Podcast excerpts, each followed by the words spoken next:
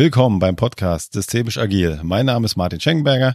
Ich bin Scrum Master und mir gegenüber sitzt Florian Zapp. Ich bin systemischer Organisationsentwickler. Hi Florian. Hi Martin. So, eigentlich kommt jetzt immer der Teil, bei dem ich frage, Florian, was haben wir heute? Ich nehme das mal vorweg. Heute ist Fraktion Bücherwohlen, glaube ich, wieder angesagt. Und heute, heute geht's mal wieder tief. Kleines Lehrstück von Florian. Und zum Thema Organisation, beziehungsweise den systemtheoretischen Blick auf Organisationen. Ich habe länger schon überlegt, mal diese Folge zu machen. Zwei Gründe waren es letztlich, die den Ausschlag gegeben haben. Das eine ist, dass wir immer wieder an verschiedenen Stellen so einen kleinen Hinweis darauf hatten, was sind eigentlich Organisationen in der Grundlagenfolge äh, systemische Organisationsentwicklung. Wir haben einmal über diese Besonderheit Trennung von Rolle und Person intensiv gesprochen. Wir haben einmal so in einem Nebensatz gehört äh, in der Folge über Entscheidungen. Organisationen bestehen aus Entscheidungen und der Kommunikation darüber. Aber wir haben noch nie so eine Folge gemacht, wo wir das einmal zusammengebracht haben. Ah, und beim Thema Kultur fällt mir gerade ein, haben wir auch noch dieses Thema Schauseite, formale Seite. Also da ganz viele, hin, ja. genau, ganz viele Verweise. Und dann gab aber noch ein zweiter Punkt den Ausschlag. Es gibt so immer mal wieder schon auch bestimmt seit 20 Jahren äh, in der Literatur zu finden, so eine Diskussion von Systemtheoretikern, die sagen, das, was so in der systemischen Beratungspraxis passiere, sei nicht theoretisch genug. Ich hätte eher gesagt, nicht praktisch genug. Ja, und das ist mir immer, fand ich super, weil natürlich, also erst immer die Frage, mit was vergleicht man sich, aber ich, ich glaube, ich will da gar nicht einsteigen in diesen, in diese Diskussion, außer eine Stelle hat mir sehr eingeleuchtet, nämlich eine Argumentationslinie ist, dass äh, das, was man so in der systemischen Beratungspraxis, auch in Organisationsentwicklung findet, dass das ins, inspiriert ist, so einmal aus dieser soziologischen Systemtheorie und einmal so aus der äh, Mailänder Schule, äh, sehr stark familientherapeutisch unterwegs, bisschen was von Palo Alto aus den USA. Der eine Punkt in dieser Diskussion ist, dass man das, was man in Familien gut anwenden kann, nicht eins zu eins auf Organisationen übertragen kann, weil Organisationen eben nochmal ein ganz spezieller Typus soziales System sind. Und das hat mir eingeleuchtet. Da habe ich gedacht, oh, das könnte ein Punkt sein. In der Tat, da passieren in der Organisation, das ist uns irgendwie intuitiv klar, nochmal andere Mechanismen als in Familien, Freundeskreisen.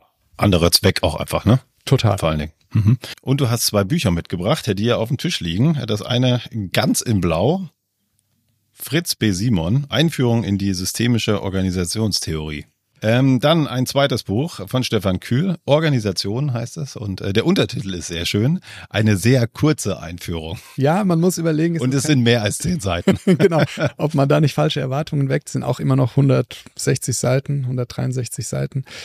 Und ähm, Stefan Kühl, ein streitbarer Organisationssoziologe aus Bielefeld, Professor in Bielefeld, wo auch Luhmann gelehrt hat, mit seinem äh, äh, Podcast Der ganz formale Wahnsinn sicher dem einen oder anderen bekannt, wo er das, ähm, was Organisationen ausmacht, sehr intensiv beleuchtet. Und sein Buch, die Kombination ist ganz schön, äh, sein Buch ist deutlich näher an der, an der Praxis, zumal er auch mit bisschen anderen Werken von Luhmann argumentiert, als das Fritz B. Simon tut. Trotzdem auch ein Luhmannianer des Frühwerkes, würde man sagen. Dann steigen wir mal ein, oder? Steigen wir ein, genau. Das Spannende, wenn man über Organisationen redet, ist, wir haben als Menschen permanent damit zu tun. Von Geburt bis zum Ende, also wirklich auch formal, äh, das mit von Geburtsurkunde bis Sterbeurkunde. Und trotzdem ist uns intuitiv gar nicht so zugänglich, was eigentlich eine Organisation ist. Und es scheint für den Alltag auszureichen, dass man so ein gesundes Verständnis hat, was man tun muss. Man muss aber eigentlich gar nicht so genau verstehen, was passiert da. Das liegt daran, dass es auch Organisationen noch gar nicht so lange gibt in dieser Form. Also organisiertes Verhalten, koordiniertes Verhalten gibt es natürlich schon seit es Menschen gibt. Aber diese Form von Organisationen gibt es noch nicht so lange, nämlich erst so seit Ende des 19., Mitte, Ende des 19. Jahrhunderts. Weil vorher Arbeit einfach anders organisiert wurde, da war man Leibeigener oder, oder irgendwie so, aber jedenfalls gab es dieses distanzierte Verhältnis von Organisation, Stelle, wir kommen gleich drauf, ähm, irgendwie Tausch, Geld gegen Arbeit, gab es so in dieser Form noch nicht. In der organisationstheoretischen Sicht gab es so einen entscheidenden Turn in der Organisationsforschung so in den Ende der 30er von Barnard, der zum ersten Mal gesagt hat, so Organisation, da scheint irgendwie was zu sein, wo es nicht so sehr um die Menschen geht und also die einzelne Person oder die Gebäude oder so, sondern irgendwas, was zwischen diesen Menschen ist. Und das ist ja was, was die Organisationstheorie der oder die systemische Organisationstheorie sehr stark aufgreift. Und da wollen wir jetzt ein bisschen einsteigen. Wir sind uns ja einig, dass in der Systemtheorie äh, Organisationen soziale Systeme sind wir sind uns auch, und da wollen wir jetzt aber nicht zu tief einsteigen, äh, wissen wir, dass Menschen auch noch psychische Systeme haben und das getrennt ist von sozialen Systemen, wollen wir nicht dazu so tief einsteigen, aber trotzdem kommt man ja irgendwie vor in Organisationen. Und das kommt man in Form der Person. Also es gibt eine Person, äh, Martin, eine Person Florian, und mit dieser Person kommen wir in Organisationen können wir in Organisationen vorkommen, weil, das haben wir in unserer Folge You're replaceable at work, you're not replaceable at home gut besprochen. Organisationen haben einen besonderen Turn entwickelt, einen besonderen Trick, in dem sie sagen, wir trennen das und wir nehmen nicht die ganze Person, sondern nur einen Ausschnitt davon, eine Rolle, soweit sie für die für diese Rolle, die der Mensch in dieser Organisation hat, diese Person in der Organisation hat, wichtig ist. Genau, also wir hatten es davon in der Vorbesprechung auch, es gibt Unterschiede zwischen Person und Mensch. Genau. Wir haben uns aber entschieden, das jetzt nicht noch aufzumachen, weil genau. dann tauchen wir wirklich sehr tief ein. Ähm, genau, Person beziehungsweise nur ein Teil der Person, nämlich die Rolle. Die privaten Rollen eben nicht. Wir brauchen den Begriff Person wir können vielleicht irgendwann mal an anderer Stelle klären, was ist jetzt der Unterschied zu Mensch, ja. ja. aber in der systemischen Systemtheorie ist die Person das, was in Kommunikation und so auch in sozialen Systemen stattfindet, aber eben in Organisationen anders als in Freundschaften, das haben wir damals ja äh, besprochen, in Familien, wo es darum geht, da bist du als ganze Person mit allen Facetten relevant und in Organisationen eben nur mit einem Teil. Und die Diskussion, und wir werden ja vielleicht bald eine, ein sehr spannendes Interview auch zu genau zu diesem Thema führen. Die Diskussion ist so ein bisschen, wie, wie viel Personen nehme ich auf als Organisation? Ja, ist, wir haben auch schon drüber gesprochen mit Risiken und Nebenwirkungen ja, äh, hat Vor- und Nachteile, dieser, diese Distanzierung, das Zurückberufen ähm, auf, das ist nicht Teil der Rolle, ne, das kannst du als Organisation nicht abrufen, ist auch ein Schutz für beide Seiten, aber das ist eine ganz wichtige Grundlage, Organisationen äh, trennen zwischen der ganzen Person mit allen Facetten und dem, was für die berufliche Rolle wichtig ist. So, und eine oder die wichtigste Rolle, die Organisation von fast allen anderen sozialen Systemen unterscheidet, ist die Rolle des Mitgliedes. Das ist sozusagen die Überrolle. Nämlich Organisationen haben diese diese Mitgliedschaft entwickelt, mit der sie Dinge tun können und die plötzlich erklärbar machen, warum in Organisationen Dinge passieren, die in anderen sozialen Systemen nicht so sehr passieren. Wie funktioniert diese Mitgliedschaft in Organisationen? Die Mitgliedschaft bedeutet, man sagt, und das merkt man ja auch, wenn man am Anfang einen Arbeitsvertrag unterzeichnet, wenn du in unserer Organisation Mitglied, meistens in Form ein Arbeitnehmer sein willst, dann musst du damit akzeptieren, dass wir bestimmte Erwartungen an dich stellen und diese Erwartungen erfüllen. Wenn du da regelmäßig dagegen verstoßt, verstößt, dann haben wir vorgefertigte, allen bekannte Instrumente bis hin am Ende zum Verlust der Mitgliedschaftsrolle. Erwartungen und Regeln, ne? Genau, wir kommen gleich drauf, was das ah, ja, okay. ist. Mhm. Du hast schon die richtigen Begriffe, aber genau, wir, man, man hat sozusagen ein Bündel von Erwartungen und weiß, die muss man erfüllen, wenn man hier mit, sonst wirds Leben schwer. Ja, also es gibt von Luhmann, Luhmann hat es so gesagt, jeder kann immer auch anders handeln und mag den Wünschen und Erwartungen anderer entsprechen oder auch nicht, aber nicht als Mitglied einer Organisation. Hier hat er sich durch Eintritt gebunden und läuft Gefahr, die Mitgliedschaft zu verlieren, wenn er regelmäßig dagegen verstößt. Und genau das ist, das ist der ja der Unterschied zu Familien, zu Freundeskreisen. Da kann man in unterschiedlichen Gradienten auch vielleicht rausfliegen, aber nicht so klar und mhm. formal. Und du hast am Anfang auch nicht unterschrieben. Wenn wir befreundet sein wollen, dann musst du aber das und das erfüllen. Ansonsten nach zwei Abmahnungen ist die Freundschaft beendet.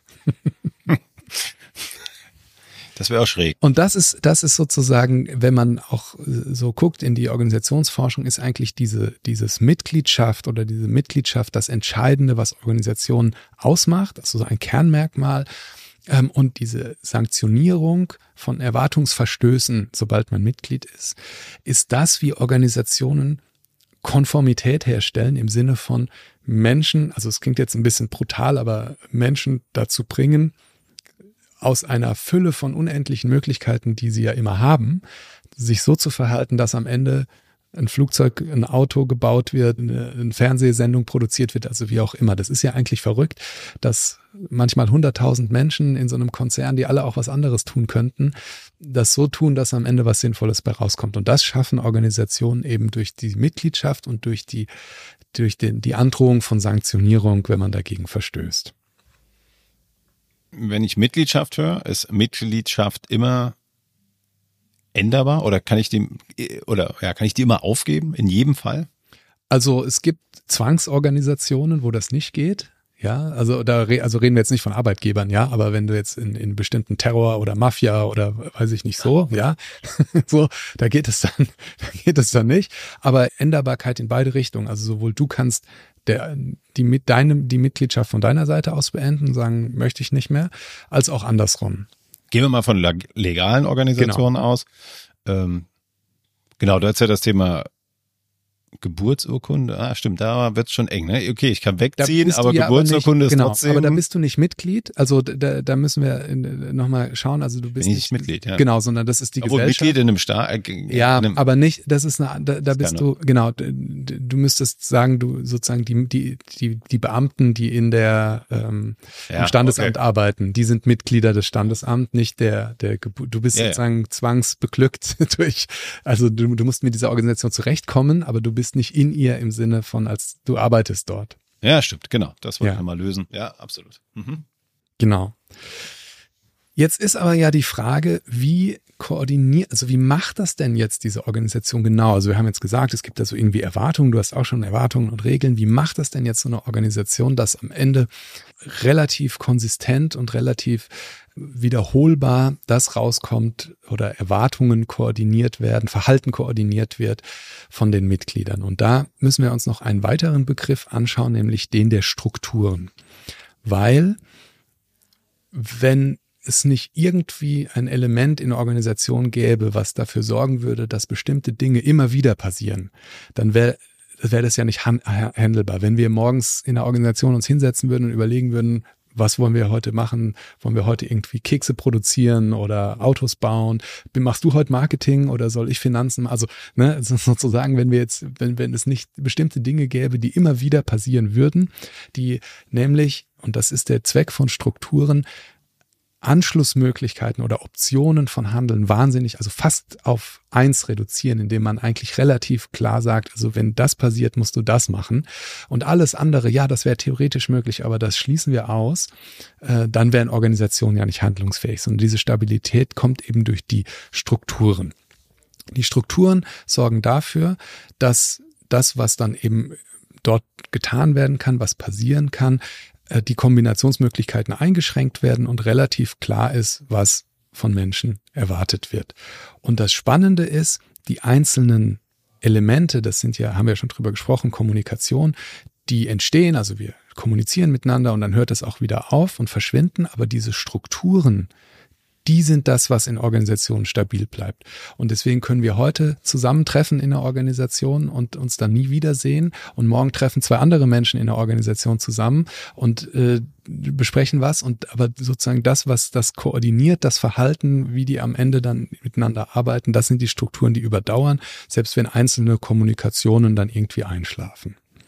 Ich hänge gerade so ein bisschen an dem Thema Struktur, weil es gibt ja auch ein Aufbauorganisation, Strukturänderungen. Was sagst du dazu? Ja, also die Frage, was sind denn diese Strukturen jetzt? Mhm. Du hast das so für mich hingestellt, als dass es das ja so ein stabiles Element äh, von der Organisation. Es klang so an, als wenn das ja unglaublich stabil wäre. Es sind ja auch auch Strukturen meist, also werden ja auch äh, sehr selten verändert.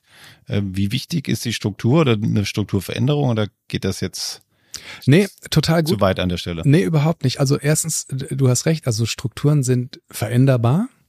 Sie hm, sind okay. aber nicht so äh, sozusagen fluide quasi, dass es sich permanent. Genau. Okay. Sondern das sind die Dinge, an denen du dich orientierst, aber diese Orientierungsleitlinien, ja, die, die sind veränderbar. Mehr oder weniger stabil. Mehr oder genau, mehr oder weniger. Eher stabil. eher, sagen wir eher stabil. stabil veränderbar, genau. Ja, stabil veränderbar. Und aber deine Anschlussfrage ist ja das Spannende, nämlich, also ja, okay, das, ich glaube, das leuchtet uns so ein. Ne? Wir kommen in eine Organisation, dort weiß man irgendwie relativ schnell, was von einem erwartet wird, im Großen wie im Kleinen. Also dieses Gefühl, ja, da gibt's sowas, an, de an dem kann ich mich orientieren. Das ist da. Aber aus was bestehen sie jetzt genau, diese Strukturen? Und jetzt kommen wir zu einem ähm, Begriff, den wir aus dem Podcast Entscheidungen schon kennen, nämlich sogenannten Entscheidungsprämissen. Und das ist ein Begriff, der ist so in den 50er Jahren eingeführt worden, weil wir merken ja in Organisationen werden ja ganz jeden Tag unendlich Entscheidungen getroffen. Und davon sind ein paar besonders relevant, nämlich Entscheidungen, die Auswirkungen auf die Zukunft beziehungsweise andere Entscheidungen haben. Es gibt so Einzelentscheidungen, ne? ich mache jetzt heute das oder ich mache heute das, das ist irgendwie allen egal, mach halt, ja. Aber dann gibt es so größere Entscheidungen, wo man sagt, naja, wir legen jetzt zwei Abteilungen zusammen, wo man sagt, Moment mal, das ist irgendwie relevant für die, für die spätere Zukunft. Und das sind diese sogenannten Entscheidungsprämissen. Die legen nämlich fest, das ist jetzt entschieden und diese Entscheidung hat für alles, was in Zukunft kommt, Auswirkungen. Aber wir stellen jetzt erstmal nicht automatisch dauerhaft diese ursprünglich getroffene Entscheidung in Frage. Und wenn man jetzt so ein bisschen formal daran geht, dann kann man unter diese Entscheidungsprämissen einmal alles fassen, was offiziell an Erwartungen und Regeln festgehalten ist. Also ein Arbeitsvertrag sind eben schriftliche Entscheidungsprämissen. Da hat man mal als Organisation entschieden, wir wollen, dass es diese Rolle gibt, wir wünschen uns, dass diese Rolle das ausfüllt wir, und so weiter. Also das sind millionenfach Entscheidungsprämissen, Handbücher, Verordnungen, alles sind Entscheidungsprämissen, weil es sind Entscheidungen, die man getroffen hat. Man nennt es nicht immer Entscheidung, aber es ist ja irgendwo gefallen. Ne? Wenn du einen Prozess aufmalst als Organisation und sagst, haltet euch dran, dann ist das eine Entscheidungsprämisse. Ja, also gerade bei einer Jobausschreibung. Also wer das schon ja. mal gemacht hat, da sitzt man meist nicht alleine da, sondern ja, was soll denn da rein? Und genau. genau, entscheidest du dich für eine Rollenbeschreibung vielleicht oder genau für ja. Anforderungsprofil. Was weiß denn ich, ja? Also was da so drin steht. Ja, das genau. kann ich sehr gut nachvollziehen. Mhm. Eine Frage habe ich noch an dich. Ja. Du hast jetzt in dem Kontext ganz oft von Erwartungshaltung mhm. gesprochen. Warum hast du so oft Erwartungshaltung gesagt. Das ist der entscheidende Begriff. Rolle wird sogar definiert als ein Bündel von Erwartungen, das an dich gerichtet wird. Die Erwartungen, die ergeben sich aus diesen Entscheidungsprämissen, also die, die Entscheidungen, die getroffen werden, die, die sind ja eben, sonst wären es keine Prämissen nicht im luftleeren Raum, sondern ziehen nach sich bestimmte Konsequenzen und das sind nämlich Erwartungen. Also das heißt, ich entscheide, wir führen XY ein und dann ist natürlich die Erwartung an dich, dass du das tust. Ja, okay. Und also die Entscheidung an sich steht, aber sie, das, was tatsächlich ja dann die Auswirkungen hat, sind die daraus folgenden Erwartungen für, ah, okay. für die Menschen, ja, für die okay. Person. Mhm. Okay, gut. Ja. Jetzt weiß man aber auch, wenn man in einer Organisation unterwegs ist und sich nur an das, was man offiziell in den Regeln findet, hält, dann kommt man nicht sehr weit.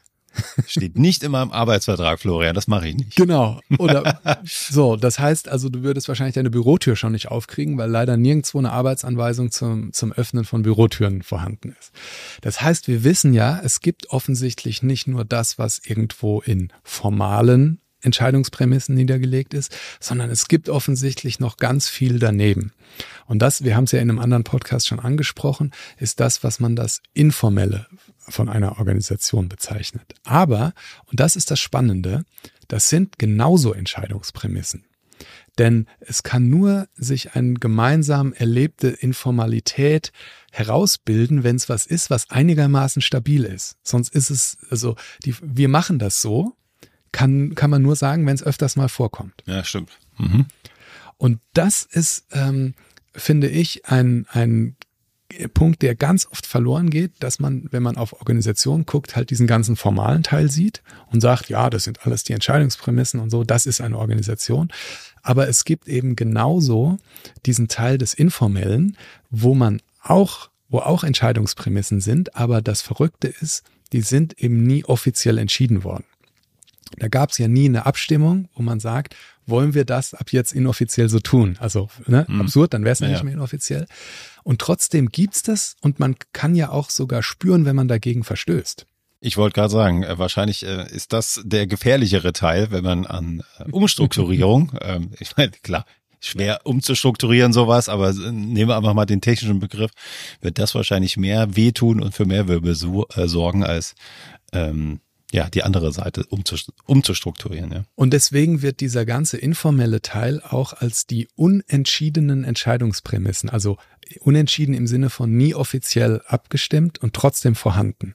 Und äh, Organisation man kann jetzt sagen, es gibt noch einen dritten Teil, diese Schauseite nach außen, also was man so offiziell als Fassade nach außen trägt, aber nach innen gerichtet gibt es diesen formalen Teil, also Dinge, die offiziell entschieden wurden, die man als Mitgliedschaftserwartung offiziell kommunizieren kann, wo man sagen kann, das ist alles offiziell, wenn du hier bei uns anfängst, das sind die Regeln, mit denen musst du leben. Und gleichzeitig gibt es diesen ganzen Teil, du hast schon gesagt, mindestens genauso wichtig, an offiziell nie entschiedenen Entscheidungsprämissen, der aber auch mitläuft.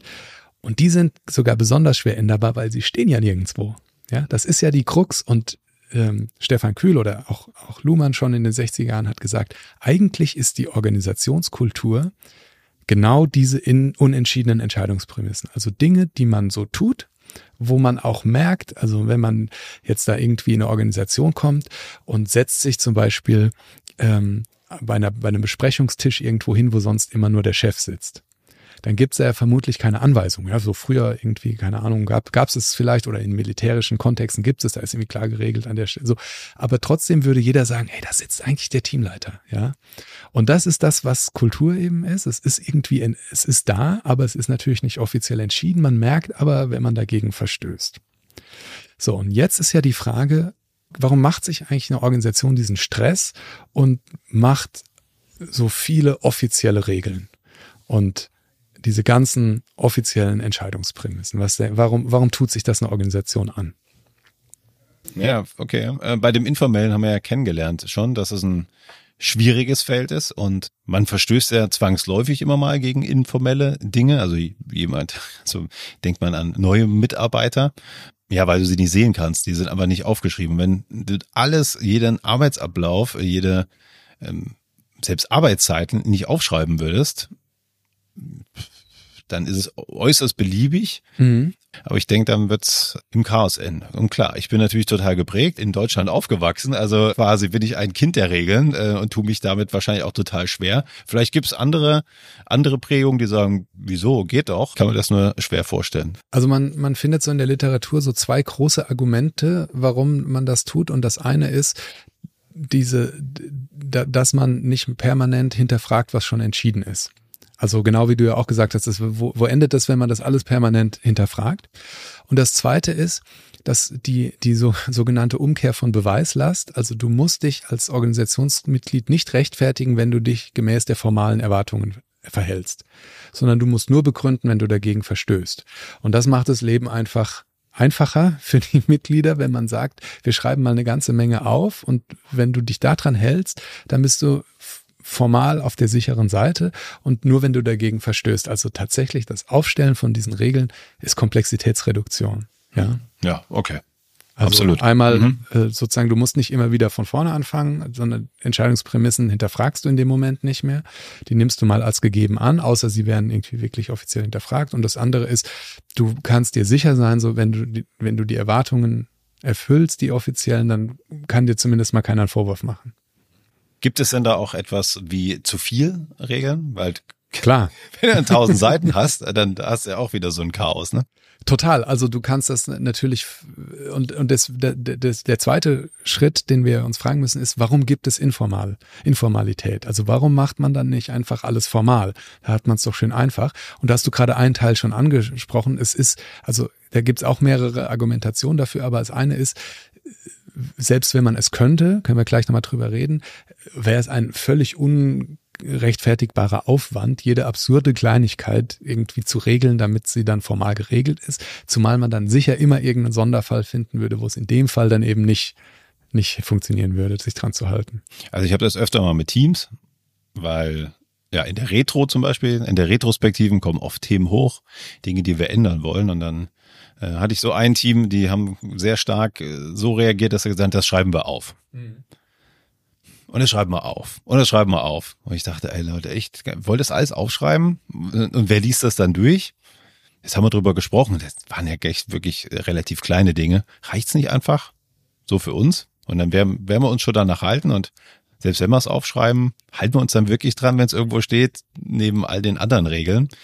Das ist so ganz spannend. Und meist war dann die Antwort, lass, müssen wir nicht aufschreiben, schauen wir mal. Wir machen ja die Retrospektive zum Glück in zwei Wochen wieder, wenn es auffällt. Wenn es so wichtig ist, kommt es da eh wieder hoch. Also da bin ich manchmal sogar auf der Seite so, nicht zu viel aufschreiben, Leute, weil ihr müsst ihr euch auch dran halten. Also wenn die Liste zu lang wird, werdet ihr euch immer nicht mehr dran halten. Also müssen wir vielleicht nicht alles aufschreiben, sondern lass mal leben und dann werden wir schon sehen. Und manchmal ergibt sich ja eh neu. Ne? Ja. Genau, also das eine ist, es ist nicht handelbar, das andere ist, es gibt Dinge, die sind gar nicht formalisierbar, also weil das so Erwartungen sind wie sei freundlich oder sei kreativ oder irgendwie so. Ja, wir wünschen uns, dass unsere, äh, unsere Organisationsmitglieder kreativ sind. Das, das kannst du dir wünschen. Ja, so, aber das kannst du nicht formalisieren. Du kannst natürlich jetzt irgendwelche, ne, gibt's ja dann auch so Messgrößen hinterlegen und sagen, okay, ich erwarte weiß ich nicht, zehn tolle, innovative äh, Designideen oder so, aber dann machen die Leute halt irgendwas, um auf diese zehn zu kommen, aber das ist natürlich nicht Kreativität in diesem Sinne. Also das ist so das eine. Das zweite ist, es gibt Dinge, also eine Organisation muss ja auf der formalen Seite konsistent sein. Also man kann nicht zwei widersprüchliche Arbeitsanweisungen schreiben. Also kann man, aber dann, dann kann sich halt keiner richtig dran halten. Jetzt weiß aber jeder im Organisation, Organisationsalltag gibt es immer wieder Fälle, wo man dann in diesem speziellen Fall irgendwie anders handeln muss. Aber man kann es einfach offiziell nicht so schreiben, weil das geht nicht. Oder anderes Beispiel, es würde gegen das, was man zum Beispiel auf der Schauseite präsentiert, verstoßen. Also jemand, der sagt, wir, uns ist Nachhaltigkeit am allerwichtigsten, dürfte keine offizielle Regel erlassen, wo gegen Nachhaltigkeit verstoßen wird, selbst wenn es in diesem Grund, speziellen Grund vielleicht gut argumentierbar ist, weil man sagt einfach, Leute, das können wir nicht aufschreiben so. Also wenn das irgendwo steht, wenn das raus, also das, das geht nicht. Das heißt, man hat so ein paar äh, Faktoren, sie würden sich einfach widersprechen, sie würden gegen eine äh, äußere Darstellung widersprechen, diese Regeln, wenn man sie voll formalisieren würde, oder sie sind eben einfach in sich gar nicht formalisierbar. Das heißt, es gibt dieses Informelle, es wird es immer geben, und dieses Informelle hat tatsächlich eine ganz, ganz wichtige Funktion, nämlich das Ausgleichen der Lücken in der Formalstruktur.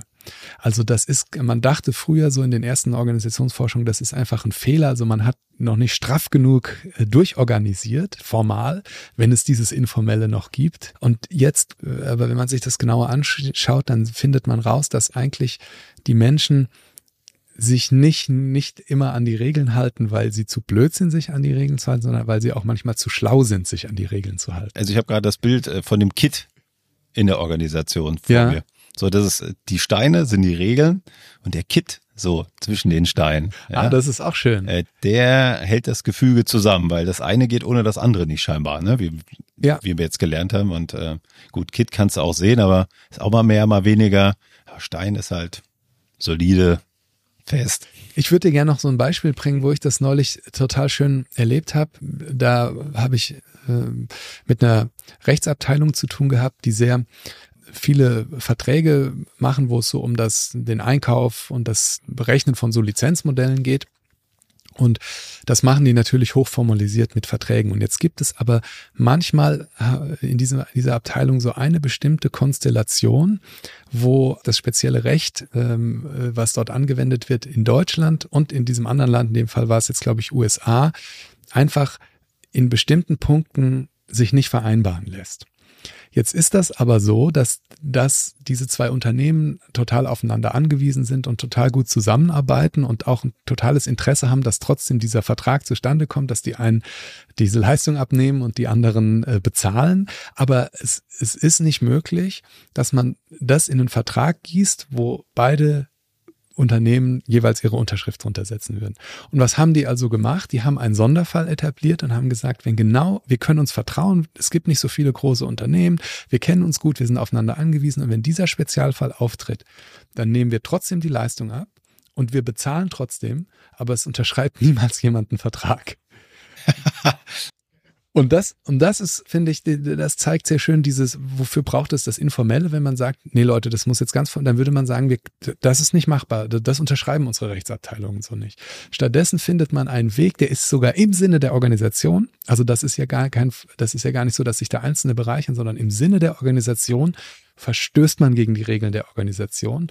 Das hat Luhmann als brauchbare Illegalität mal formuliert und äh, ist ein spezieller Fall dieses Informellen. Muss nicht immer illegal sein. Ja, also illegal meint hier jetzt auch nicht im Sinne der Gesetze, sondern im Sinne der, der formalen Regeln. Aber das Abweichen, äh, sozusagen Dinge inoffiziell regeln, ist, ist häufig was, was die Organisation sogar weiterbringt. Ja, gerade bei Verträgen habe ich das auch schon erlebt. Das ist einfach, ja, genau. Also gerade mit Amerika, mit amerikanischen Unternehmen, das, ja. da kann man ein paar Dinge nicht machen, aber dann, ja, müsstest du das eigentlich auf Eis legen oder genau, findest halt wie auch immer Wege, sagen, ja, passt nicht zusammen, aber ja, wir arbeiten zusammen und das ist der Weg der kurze Dienstweg zwischen zwei Abteilungen, obwohl es irgendwie einen formalen Anfrageweg gibt, das, das Überspringen von irgendwelchen Mitzeichnungs, also alles sind so Dinge, die sich so im Alltag etablieren, die ja die die Lücken der Formalstruktur ausgleichen. Und das Interessante ist, und da kommt ist jetzt heute nicht so unser Schwerpunkt, aber dass man sich schwer tut, Organisationsveränderungen durchzuführen und zu begleiten, wenn man dieses Zusammenspiel nicht, nicht versteht. Ein Beispiel noch für das Thema Zusammenspiel formell-informell. Ich habe mal einen Bereich begleitet, die hatten so eine ganz spezielle Form der E-Mail-Verschlüsselung. Und ähm, das konnten die auf Mobilgeräten nicht einrichten. Äh, diese Menschen, die mussten aber auch manchmal, wenn sie nicht an ihrem Arbeitsplatz saßen, miteinander kommunizieren. Und dann haben die sich abends, wenn sie nicht mehr im Büro waren, auf ihre Mobiltelefone unverschlüsselte Mails geschickt. Jetzt hat dieser Arbeitgeber gesagt, das, das wollen wir nicht, das ist ein Sicherheitsrisiko. Ich sehe gerade die IT-Abteilung, ja? die Security-Abteilung, die genau. sich äh, wohin auch immer umdreht. Ja. Und gesagt, wir verbieten das, ihr dürft keine unverschlüsselten Mails mehr verschicken. Was haben diese Menschen gemacht? Weiß ich nicht. Eine WhatsApp-Gruppe gegründet. oh Gott. Ja, okay, noch besser. Ja, und, und genau das ist das, wenn man so naiv davon ausgeht, es reicht doch, wenn ich die formale Seite betrachte, ja, dann verbiete ich doch einfach. Bewirkt hat es Verschlimmerung. Also was ist schlimmer als diese, also dann bitte doch bei unverschlüsselter Mail. Diese Menschen, die, und das haben die, die haben da nicht Kochrezepte ausgetauscht, sondern die, die, das war wichtiger Bestandteil ihrer Arbeit. Und um handlungsfähig zu bleiben, haben die gemerkt, wir müssen ab und zu abends uns einfach mal über irgendwas austauschen. Insofern, das passiert, wenn man das Zusammenspiel von formell und informell ignoriert. Was es für die Praxis heißt, das schrammen wir ja gerade ein bisschen, äh, kommt genau. gleich noch, weil du ein Teil hast du noch vorbereitet, ne? Ich habe einen kleinen Teil noch. Und zwar, äh, wenn man sich so jetzt diese ja wirklich ein bisschen schwer zugängliche äh, Begrifflichkeit, Struktur, Formalität, Informalität, Entscheidungsprämissen, eine Metapher wie man sich das ganz gut vorstellen kann. Und zwar, das ist die Metapher von Gesellschaftsspielen. Man kann sich Organisationen ein bisschen so vorstellen wie Gesellschaftsspiele. Und zwar, auch da ist es so, die Spieler sind nicht das Spiel, ja, sondern das Spiel sind die Regeln, die sagen, äh, ne, wenn das passiert, musst du das machen, wenn das so. Die Spieler oder Spielerinnen sind notwendige Voraussetzungen. Also wenn keiner am Schachbrett sitzt, dann wird kein Schach gespielt. Aber wenn wir beide am Schach, dann würde man nicht sagen, ah, Martin und Florian sind Schach oder sind das Schach, ja, sondern die spielen Schach. Also die, die Spieler sind notwendige Voraussetzungen, sie sind nicht das Spiel. Und die Spielregeln, die bleiben, selbst wenn nicht wir beide Schach spielen, sondern zwei ganz andere Personen. Also Strukturen bleiben, ja, die Erwartungen, die Entscheidungsprämissen, das, letztlich die Schachregeln sind alles Entscheidungsprämissen, die man irgendwann getroffen hat und die sind gleich, selbst wenn wir beide gehen. Trotzdem mag es so eine gewisse Färbung geben, wenn ich Schach spiele. Also in meinem Fall wäre das jetzt auch äh, besonders gut erkennbar, weil es einfach sehr schlecht wäre, ja. Aber es mag so eine Färbung geben. Ich spiele vielleicht äh, ein bisschen anders Schach als andere, aber so im Prinzip ist das Spiel, das sich wiederholt, immer das Gleiche. Es gibt aber Kontexte, in denen gelebte Spielregeln von den formalen abweichen können. Das kennt jeder, der mal so in seinem eigenen Elternhaus früher Gesellschaftsspiele gespielt hat und dann das bei Freundinnen und Freunden auch mal gespielt hat und plötzlich diese Situation kam, Moment, das darf man doch gar nicht. Also, wieso? Wir spielen das immer Wir so. Wir spielen das immer so, genau. Genau. Also das heißt, es gibt so Informalitäten, die auch keinen stören, bis sie halt irgendwann auf, auf andere, äh, auf andere Informalitäten treffen.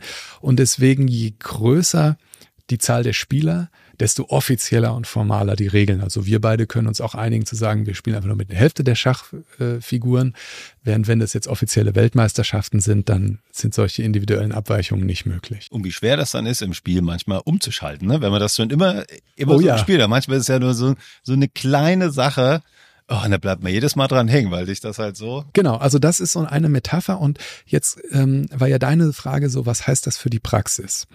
Wir könnten jetzt sozusagen in ganz viele verschiedene Richtungen gehen, aber die eine, das eine Entscheidende, was aus meiner Sicht ableitbar ist, ist, dass es in Organisationen nicht so viel Sinn macht, auf den Einzelnen zu gucken, sondern eher auf die Spielregeln, also eher auf die Verhältnisse als das Verhalten. Denn wie man sich in einem Gesellschaftsspiel verhält, hat gar nicht so viel mit der eigenen Persönlichkeit zu tun, sondern es hat mit den Regeln zu tun. Also man kann, wenn Menschen Mensch ärger dich nicht spielen, kann man denen nicht vorwerfen, dass sie sich unkooperativ verhalten, sondern das ist das Spiel und du bist sogar besonders gut, wenn du den anderen möglichst häufig rausschmeißt. Das heißt, da wäre in so einer naiven Idee würde man jetzt das beobachten und dann sagen, Mensch, der Martin, der müsste mal ein Training machen zum Thema äh, empathische, gewaltfreie Kommunikation. Ja, das würdest du mir sehr anraten, wenn du gegen mich spielst. Und Vor allen Dingen, wenn du meine Freudentänze sie siehst, äh, die ich äh, nach einem gewonnenen Spiel veranstalte. Ja, aber es wäre ja absurd, ja. weil du, du befolgst einfach die Spielregeln. Ja, ja. Du kannst auch keinem, der Monopoly vor, äh, spielt, vorwerfen, dass er sich irgendwie kapitalistisch verhält. Das ist das Spiel. Und das heißt, wenn du willst, dass das nicht mehr auftritt, dann, dann solltest du nicht anfangen, an den Menschen herumzubohren und zu sagen, was müsste man jetzt tun, dass der Martin frühzeitig irgendwie Empathie lernt oder so, sondern müssen wir einfach sagen, wir nehmen diese Regel, du, du musst den anderen möglichst oft rausschmeißen aus dem Spiel, die nehmen wir vielleicht raus oder verändern sie. Regeln, also Strukturen, Verhältnisse fördern oder verhindern bestimmte Arten von Verhalten in Organisationen. Und wenn ich dieses Verhalten ändern will, was einzelne Menschen zeigen, dann setze ich weniger am Individuum an, sondern eher an den Regeln. Ne? Also was kann passieren? Diese Ausweichbewegung, ne? wenn du, wenn das zu sehr überdrehst, dann hast du wahrscheinlich was ganz anderes erreicht. Ja, und vor allem ist es, also du, du kann, das Absurde ist ja, dass, dass man dann häufig so eine Konstellation hat, dass man eben Regeln aufstellt, die Menschen befolgen Regeln und dann müssen sie Workshops machen, damit sie in Zukunft sich anders verhalten, aber sie haben einfach nur das Spiel gespielt. Mhm. Also im, im ja. übertragenen Sinne, ja. Das heißt, das ist auch unredlich, irgendwie den Menschen vorzuwerfen, die Organisationsregeln mitzuspielen. Und dann kommen ja manchmal, und das können wir in einem anderen Kontext, und haben wir auch schon drüber geredet, dann kommt ja manchmal so ganz ja, schräge Ideen, dass man dann sagt, na ja, dann. Das Mindset, wollte ich ja, gerade ja, sagen. genau. Mensch, ist doch gar nicht so schwer. Einfach nur Mindset ändern. Genau. Da, dabei, also dabei, wenn du in so einem Spiel bist, du willst, also das Spiel hat halt seine Regeln und du willst gewinnen und dann kannst du jetzt lange mit dem Mindset da arbeiten oder du kannst halt einfach sagen, nee, wenn mir, wenn mir nicht gefällt, was hier gespielt wird, müssen wir vielleicht andere Regeln etablieren. Hm. Ja, also da, das ist irgendwie auch ein Learning äh, der letzten Jahre. Hatten wir auch schon in dem agilen Kontext ist ja total oft so, hier Veränderungen, was gestern war, ah ja, schön, aber lass uns äh, einfach nach vorne schauen und dann schauen, wie wir es besser machen. Ist ja auch so ein bisschen angelegt, aber ich fand es ganz spannend, was dann aus deiner Richtung kam. Da kommen ja auch die Themen so gut zusammen, dass Zukunft Herkunft braucht. Da achte ich auch verstärkt drauf, ja, weil kannst du nicht, kannst du nicht machen. Kannst nicht da, wie du so schön gesagt hast, einfach mal direkt als Externer am besten noch dran, dran rumschrauben. Ich gucke dich große Augen an und sagen, ja, was bist du denn eigentlich? Äh, einfacher ist es, oder nachhaltiger ist es gar nicht einfacher. Es macht eigentlich noch ein bisschen mehr Arbeit, aber nachhaltiger ist es, wenn du drauf schaust, was ist denn schon da und wie kann ich das, was da ist, in irgendeine, wie auch immer geartete Zukunft hinbewegen, ja, mit den Personen zusammen. Ja, also das äh, mit, wir können, glaube ich, noch viele andere Themen, ja. aber wenn du fragst, was ist, was ist aus diesem Organisationsverständnis das Entscheidende für die Praxis, dann einmal, wenn Dinge sehr häufig auftreten, dann guckt mal auf die Regeln und nicht so sehr auf die Spiele. Mhm. Und das andere, schaut, wie hängt Formalität und Informalität zusammen und es ist naiv zu denken, ich kann einfach nur den einen Teil verändern und den, beim anderen passiert nichts oder andersrum nur die Kultur, ja, das haben wir ja auch schon zu Genüge besprochen. Und dann kommt man zu ein bisschen anderen Lösungen. Aber das sind so die zwei Dinge, wo ich sagen würde, das ist die Praxisimplikation aus dieser Theoriesicht auf Organisation. Gut, Florian. Okay. Vielen Dank. Danke Bist dir. Sind wir durch für heute. Bis zum nächsten Mal. Bis zum nächsten Mal. Ciao. Ciao.